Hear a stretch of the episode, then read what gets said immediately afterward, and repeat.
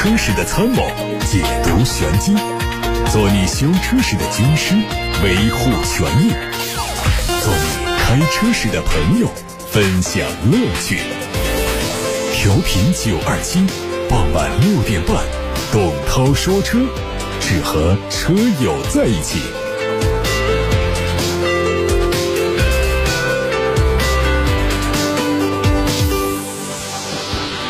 各位好，我是董涛，六点半到七点半，欢迎听董涛说车。先看今天的资讯，有报道说，欧盟委员会将提议欧盟进一步收紧汽车排放限值。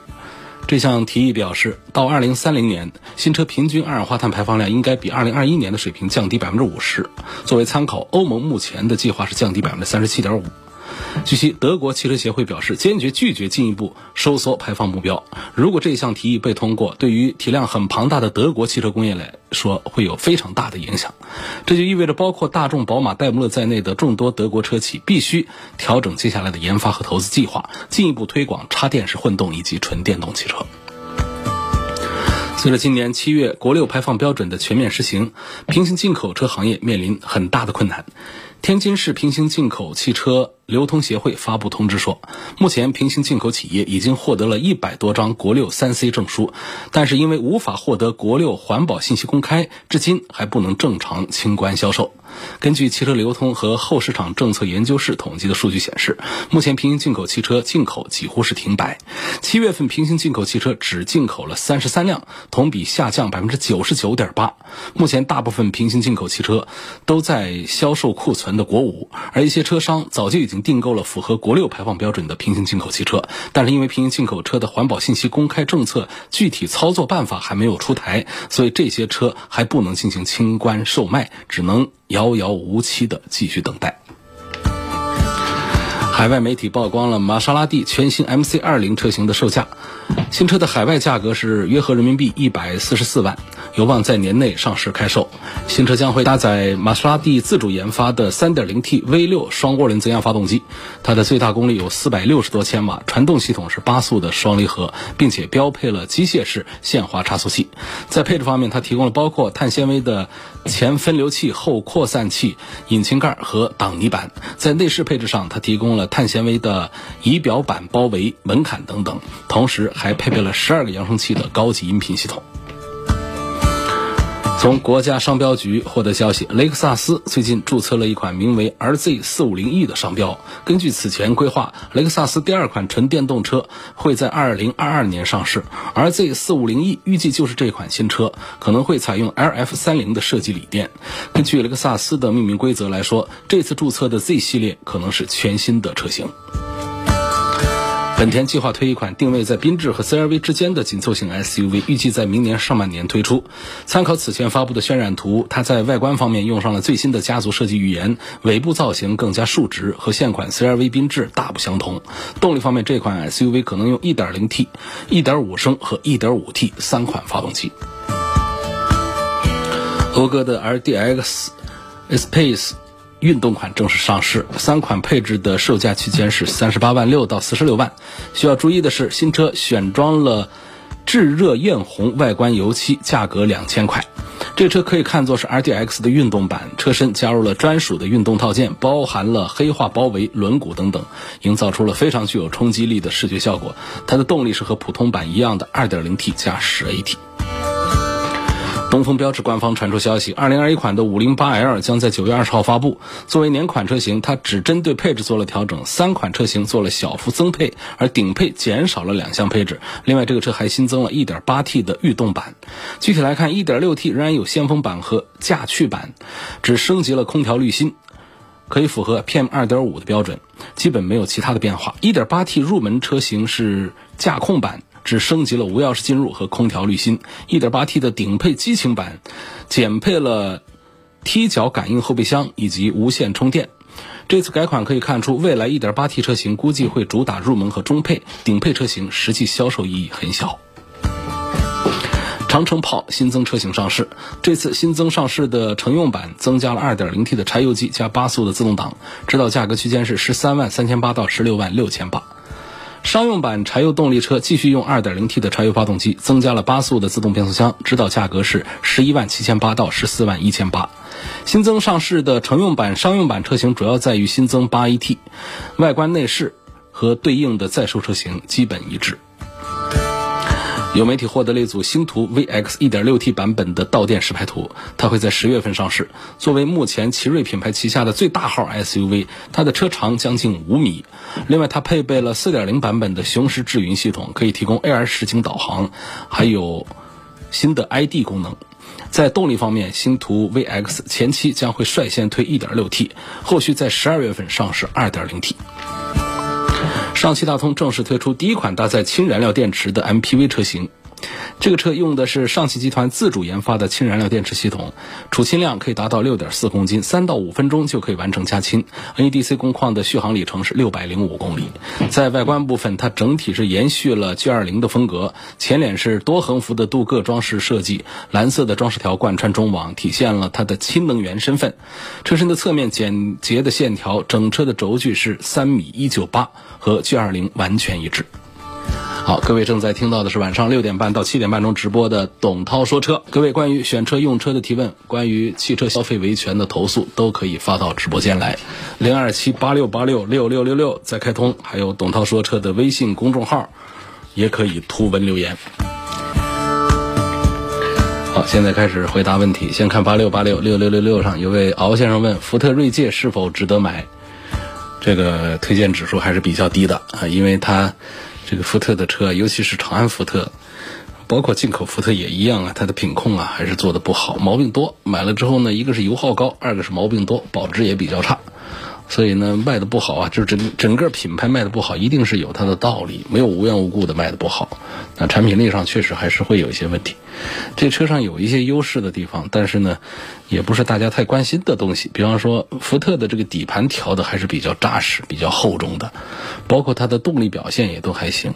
不过就是毛病多、油耗高这两样，大家记住了，买这个车要有这个思想准备。所以呢，福特这个产品呢，确实应该是把品控啊提到日程上来。第二个呢，就是新车的推出的速度，这两年是在提速，但是呢，相对其他的产品呢，其他的品牌来说，他们那种啊当红的、当大的产品还是少一点啊，还是少了一点。张女士要对比的是沃尔沃的 x C 六零和奥迪的 Q 五。这个对比看怎么讲了？我觉得从产品力上讲呢，差异不是太大啊，都是差不多的。在这个中型的豪华 SUV 当中呢，他们都不是卖的比较好的，呃，但是呢，他们都有自己的这个特色特长在。像沃尔沃呢，它的车内的味道那是比奥迪的 Q 五啊，那确实是好太多了。那 Q 五的这车里车里的味儿就不大好，但是呢，讲车里的安静啊。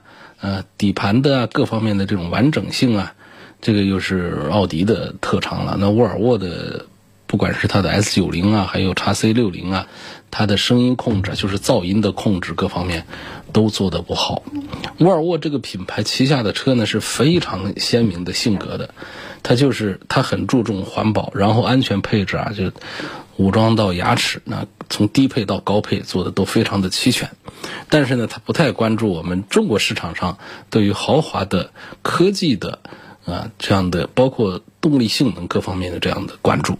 我们中国的消费者比较注重这个车，呃，坐进去配置全，豪华配置要高啊，豪华的观感啊。另外呢，就是我要这个车跑得不慢啊，我追求更大的排量、更高的功率。你稍微弱一点，在中国市场上想推一个三缸机，想推一个低排量，那简直是难于上青天，太难了。有很多厂家呀推了一段时间，这这直接的就放弃了，投降了，干不过，还是得上稍微大一点的排量，就这样的。那么作为一个北欧品牌呢，它做这个沃尔沃的时候，它就是跟它的当地的文化是相关联。那当地的人他的消费。他就不在乎说，我穿个名牌的衣服，背个名牌的包包。他要的是我的家庭生活，我的个人空间要非常自由自在，很长非常的舒坦才好。我关注的是健康问题，还有安全问题。所以这沃尔沃的车上它就有两个点，一个就是健康问题，它车内的环保材料用的多，或者说有害材料用的少。第二个就是安全问题，不管是主动安全还是被动安全，确实它是行业的一个标杆。我们常说它。它就像沃尔沃一样安全，其实就指沃尔沃它成为一个标杆，这都是它身上值得表扬的地方。但是我们为什么那么多的人去选了 BBA 啊、凯迪拉克这些，它都只有少数的人在买这个沃尔沃呢？它的市场占有量是肯定干不过 BBA 这样的品牌的，它就是它的定位就在这儿了，包括它的人群也是比较低调的，啊，在这个汽车消费上呢，他们的观念也是。不追求这种豪华，追求的是这种精致车内的这种健康的环保的这种生活。那相对讲，这个奥迪的产品呢，它比较在乎中国人的看法了。它其实从早期进入到中国，一直到现在，包括它发布的将来的一些产品，其实都是非常的对中国人的胃口。那中国人喜欢车子要宽大，啊，这个动力要强大，然后配置要高大，那这几大，然后呢，这个品牌呢还得强大。那么这几样东西上了之后，这奥迪 Q 五啊，它确实还是很不错的。但是相对于过去的产品来说呢，这个它身上的一些比较让人念念不忘的东西啊，割舍的比较多。所以现在在车友圈里面呢，还是对奥迪 Q 五的这个。呃，关注度啊，没有过去对于 Q 五的关注那么高。那同时呢，在跟这个宝马的叉三这样产品力比较均衡的选手在一起对比的时候，这个产品呢就乏善可陈，就想不起来该说它哪儿好。你说它就就完全不对，不推荐这个，好像也说不过去，因为它的价格便宜下来，它在 BBA 里面它是最便宜，那内部是最宽敞，价格是最便宜，配置也不比别人差。所以这个产品呢，它就是也是可以推荐。综合来看呢，沃尔沃的 x C 六零和奥迪的 Q 五呢，我仍然更愿意多推荐一下奥迪的 Q 五，这几乎是个不犯错的一个选项了。好，欢迎其他朋友继续通过八六八六六六六六留言提问。那我们现在看到的是董涛说车微信公众号的提问。有位李晶，他提问：二零一二年二月份上牌的东风本田思明，十万公里四 S 店保养有小的擦碰，请问能卖个多少钱？思明大家都忘了这款车啊，这是咱们东风本田的自主车，挂的这个 logo 啊，我都没法形容它长什么样。呃，当然我自己也都快忘了它的品牌 logo 长什么样了，但是它确实就是一个老的思域，一个老的思域换标之后做的一个思明。所以这个车其实是可以的，但是呢，这个咱们的合资工厂啊，呃，做这个剩余技术来做咱们的这个自主品牌啊，几乎没有成功的概率。啊，放眼看我们的各大品牌，那纵向看这些年来就没谁干成过这个事儿，所以思明也是干不成，啊，也早早就已经停产。那么这样的产品，你说二手市场上那就是很难卖的。那你你现在是要卖掉呢，那是应该的。但是如果说你是要买进的话，那确实是不应该的。说卖卖多少钱？正常我我不知道你当时多少钱买的啊？因为十一二万的当时的价格，一二年那会儿买到现在来，正常的一个这样的车的话呢，还卖个三四万块钱是没毛病啊。但是对于一个已经停产的一个很小众的自主品牌产品来说呢，那那就应该价格要再低一点。不过呢，好在它和老思域。完全就是一回事儿，很多配件都可以通用，所以它其实没有后期的一些麻烦。那么这样来看的话，我觉得卖个三万多块钱，车况好的话，也应该还是恰当的。所以这是一二年的东风本田的思明，我对它的一个估价。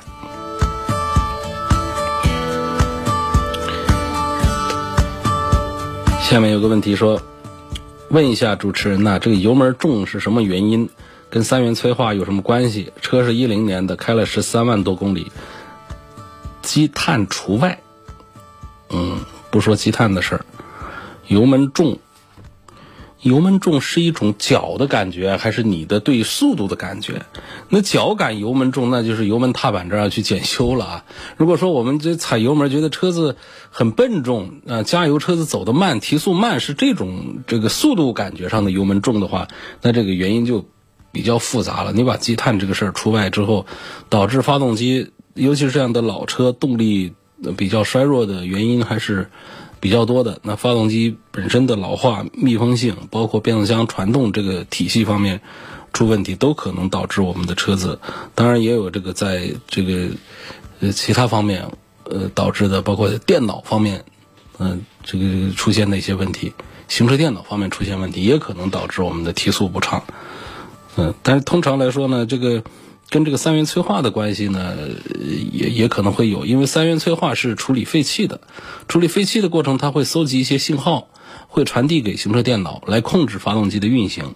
如果是错误的信号的话，就导致发动机误判，也可能导致这个动力输出方面和常态不一样。所以这个还是要做具体的呃检修，看这个。加速不畅是个什么原因？当然，你把积碳这个情况排除了，我仍然要提，可能性最大的、最高概率的可能还是积碳，大概占到了五到六成。我们发动机的动力衰弱啊，如果你平时不注意除碳的话，那五到六成都可能是因为积碳导致。积碳几乎是像我们中国人得胃病一样的，有一个算一个，全都有，只是程度不同而已。那么稍微严重一点的胃病，那就可能影响到我们的生活；稍微严重一点的积碳，那会影响到油耗，油耗升高，影响到动力，动力变弱等等这样的情况，就要除碳了。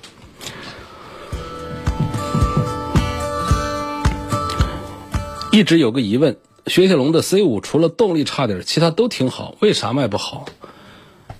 嗯，它还是个品牌营销的问题，就是整个法系车在中国市场，呃。它处在一个非常艰难的境地，而不是说某一个品牌，呃，雷诺已经是退出了，东风雷诺已经是退出了，那工厂直接是东风公司把它收回去了，呃，干别的去了。所以现在这个神龙公司的东雪东标呢，大家还是认可，尤其是老湖北人呐，呃，对东风这个 logo，对东雪啊、东标这样的车，其实是很有感情的。它过去是非常辉煌的，不用太远，就说到个五年之前，都还是挺像个样的，啊，以。那那会儿一年卖个几十万台车，还得冲百万销量，哎，做这样的一些那个的时候，然后咵咵咵的往下三十万、二十万的往下掉。有朋友希望聊一聊，嗯北京现代的索纳塔时代，说我试驾了 1.5T 排量这款车，感觉动力够用，问应该买它的哪一个配置，还是说我要买它的 2.0T 的要更好一点？那我还是赞成 2.0T 的。呃，确实它的一点五 T 动力不弱。它搭配的是七速的双离合的变速箱，这个呢就让我们对它稍微打一点问号。那么 2.0T 呢动力也更强，而且配的是 8AT 的变速器，实际在价格上呢也只贵了万把多块钱，所以我认为肯定应该考虑第十代索纳塔的话，应该看 2.0T。本身的价格设定，呃是很低的。另外呢，从对比讲啊，我们参照物呢通常会拿着雅阁和凯美瑞来说事儿，因为都是这个 B 级车。当然，雅阁、凯美瑞是属于主流的 B 级车，卖的更好的。现在索纳塔肯定是，那是说二流还是说三流那都行的。那但是呢，这一代的第十代的索纳塔呢，它在车内的空间方面还是比较有优势的啊。它不管是轴距啊，还是其他的方面的一些数据，它都是比雅阁、比凯美瑞要强的。比方轴距大概要。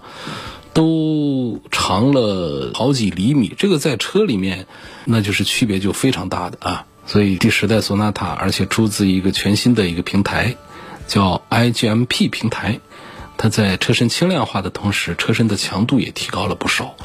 在这个美国的公路安全保险协会的一个评选当中，它的安全指标也还是很不错的。所以这个第十代的索纳塔，推荐王先生可以关注一下。但是呢。推荐关注归推荐关注，但是推荐购买的指数呢，其实也并不高。哦，刚才还有个问题没答完是吧？那一个朋友他问到了这个雪铁龙的车，除了动力弱点之外，其他各方面都挺好，为什么它就卖的不好？我刚才是说到哪儿？我说这个主要是品牌营销的问题，其实这是主要，它还有次要，次要就是它确实啊，产品呐推陈出新呐太慢了。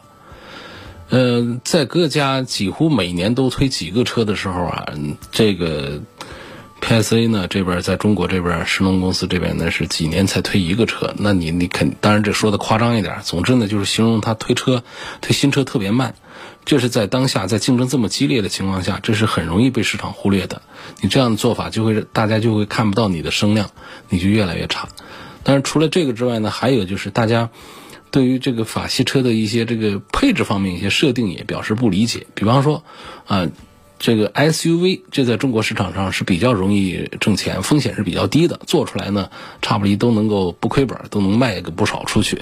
那在这个雪铁龙和标致这个旗下的产品呢，实际上还是有有空间能够来做的。但是他们在配置上，像，比方像这个四驱这个事儿，可能自家没有研发四驱，但是也不找别家买四驱，所以就导致呢，这整个让别人对他们的这个车的印象啊，就觉得比别人要差一点。实际上，很多品牌的四驱车没有人买。主力还是在卖两驱车，但是呢，这四驱啊就拔高了它的形象定位，让人觉得这个车的各方面技术是比较全面的。可是呢，这个法系车它一直不太在意这方面。当然说现在可能也意识到了，像天翼最新的这个插混，那就通过电机来实现一个四驱，这个就是，呃，从这个产品策略方面讲呢，是在顺应我们消费者的真实需求了。继续解答大家的选车用车问题。我看到有个有意思的问题，我愿意说一下。有个朋友跟我在微信公众号的后台留言，他说啊，刚才听了你关于沃尔沃和奥迪的点评，据我所知，奥迪在国外只是个大众 Plus 而已，压根它就不是个豪华品牌呀。怎么讲呢？实际上，奔驰、宝马在国外也不叫豪华品牌，因为只有中国人才喜欢说这是豪华品牌，我要豪华品牌。其实大多数。百年汽车发达国家呢，他们对于高档车的追求没有像中国人这么的疯狂，所以说那些宾利啊、劳斯莱斯往哪卖的多啊？一个是中东，嗯，那石油大亨们买的多；第二个就是中国的土豪们买的多了。所以这个就是豪华车的概念，实际上是停留在民间的口头上的，没有哪个层面在说，呃，官方的一个层面说这是豪华，这个不是豪华啊。包括还有像劳斯他们，这就属于是呃超豪华呀等等这样的品牌，这都是咱们民间口头说的。所以这个不存在说奔驰、宝马在海外是豪华品牌，奥迪它就不是豪华品牌，按说它都不是。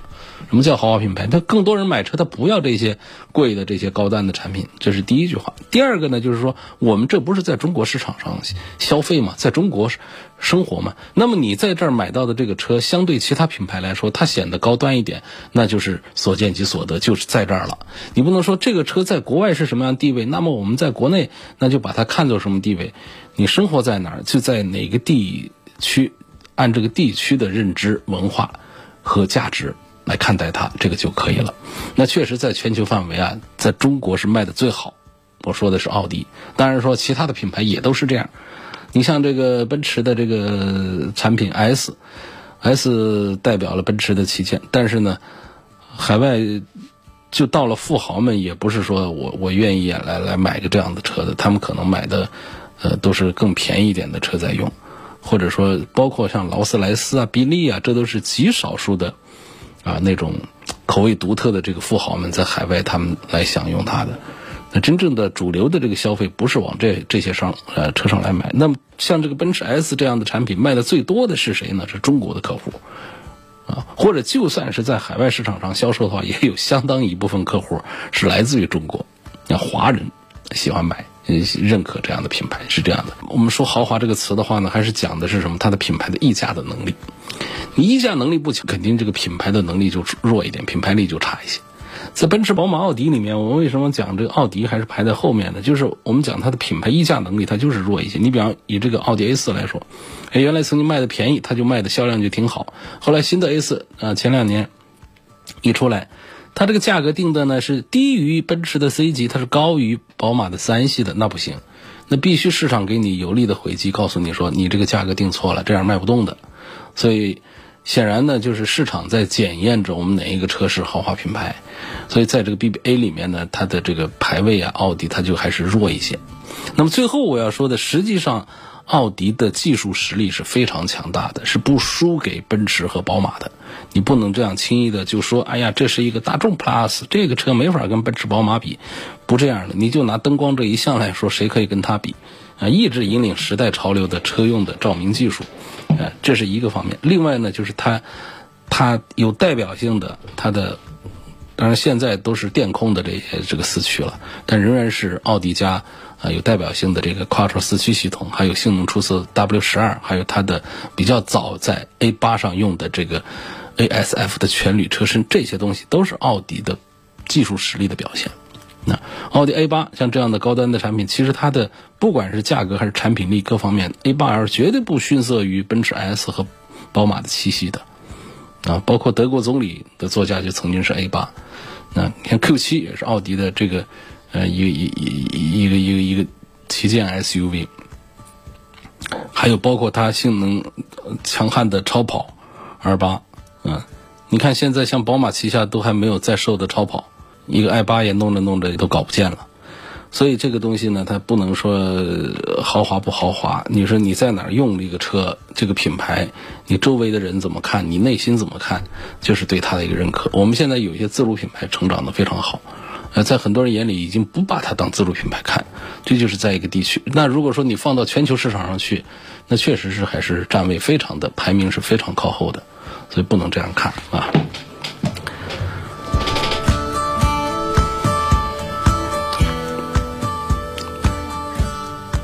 在四 S 店的展车可不可以买？展车这个事儿可以买啊，展车展在那儿呢，天天人上人下的，车又没开动，其实对你的机械都没什么损伤，但是呢，车里的味道都尝好了，这你自己把它提回家，这车里的这个新车的味道对身体的伤害还要更小一些啊。好，今天的董涛说车就到这里结束了，感谢大家收听和参与。